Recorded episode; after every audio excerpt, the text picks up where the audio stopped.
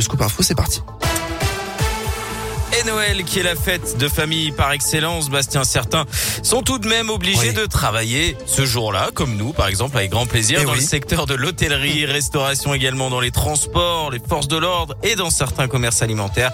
Bien sûr, dans la santé, voilà près de deux ans ce milieu fait face à, l'épidémie de Covid. Ce matin sur Radio Scoop, on a donné la parole à une aide-soignante, Bertie, qui travaille dans un service de médecine générale dans un établissement près de Lyon. Un jour forcément particulier pour l'équipe et les patients. Ce jour-là, on essaye de pousser la chansonnette, on essaye d'être encore plus gai que d'habitude, on, met des chapeaux de Noël, voilà, on essaye de mettre un peu de fantaisie pour essayer d'égayer un petit peu ce jour-là. Souvent, on s'emmène un, un petit repas de Noël, euh, on apporte à chacune quelque chose et euh, lorsqu'on peut manger, et ben on se pose et on fait notre petit repas de Noël entre nous. Voilà, en espérant que ce jour euh, nous le permette parce qu'en effet, il y a eu des années où c'était très compliqué parce que c'était des grosses journées et qu'on avait à peine le temps de se poser en fait pour pouvoir manger. On est une équipe euh, hyper soudée, hyper euh, joviale et c'est vrai qu'on aime bien marquer ces petits moments-là aussi bien pour nous que pour les patients aussi. Je trouve que c'est sympa. Et Covid oblige, le nombre de visites est restreint, mais Bertie rappelle l'importance pour les familles de pouvoir venir rendre visite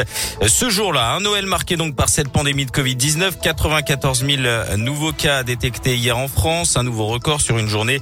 Et avant de se retrouver en famille, les Français se sont fait tester en masse. Plus d'un million et demi de tests hein, réalisés jeudi. Le site CIDEP qui gère euh, la collecte et la transmission des résultats des tests a même été saturé pendant une demi-heure hier après-midi. Depuis, tout est rentré dans l'ordre. Rappelons qu'un conseil de défense sanitaire se tiendra lundi autour d'Emmanuel Macron avant le conseil des ministres. Au menu, la transformation du pass sanitaire en pass vaccinal. Le projet de loi doit être examiné mercredi à l'Assemblée nationale pour une entrée en vigueur dès le 15 janvier. Si vous souhaitez faire votre dose de rappel, sachez que le délai est passé hier de 5 à 4 mois hein, par rapport à la dernière injection. La haute autorité de santé recommande même de le réduire à 3 mois. Dans la région, une soirée d'anniversaire pourrait être à l'origine d'un important cluster dans le Rhône. Elle s'est déroulée samedi dernier dans la salle des fêtes de Saint-Marcel-l'Éclairé à l'ouest de Lyon.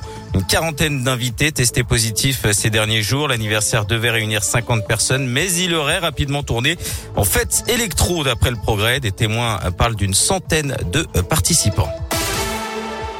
Et puis les Enfoirés ont dévoilé hier leur hymne 2022 qui s'intitulera Mmh. Il y aura toujours un rendez-vous. Vous voulez l'entendre, Bastien? Ben oui, carrément, Bah, nous aussi, nous aussi, mais il faudra Bien patienter. oui, Bien puisque le titre ne sera pas disponible avant le 10 janvier. Vous le découvrirez bien évidemment sur Radio Scoop. Euh, ce qu'on sait pour le moment, c'est que les paroles sont signées Jacques Vénérouzeau, qui a travaillé pour Johnny Hallyday, Michel Sardou, Céline Dion ou encore Yannick Noah. Et la photo du poste est illustrée par un certain Thomas Pesquet. On va vous mettre ça Ah. sur euh, radioscoop.com.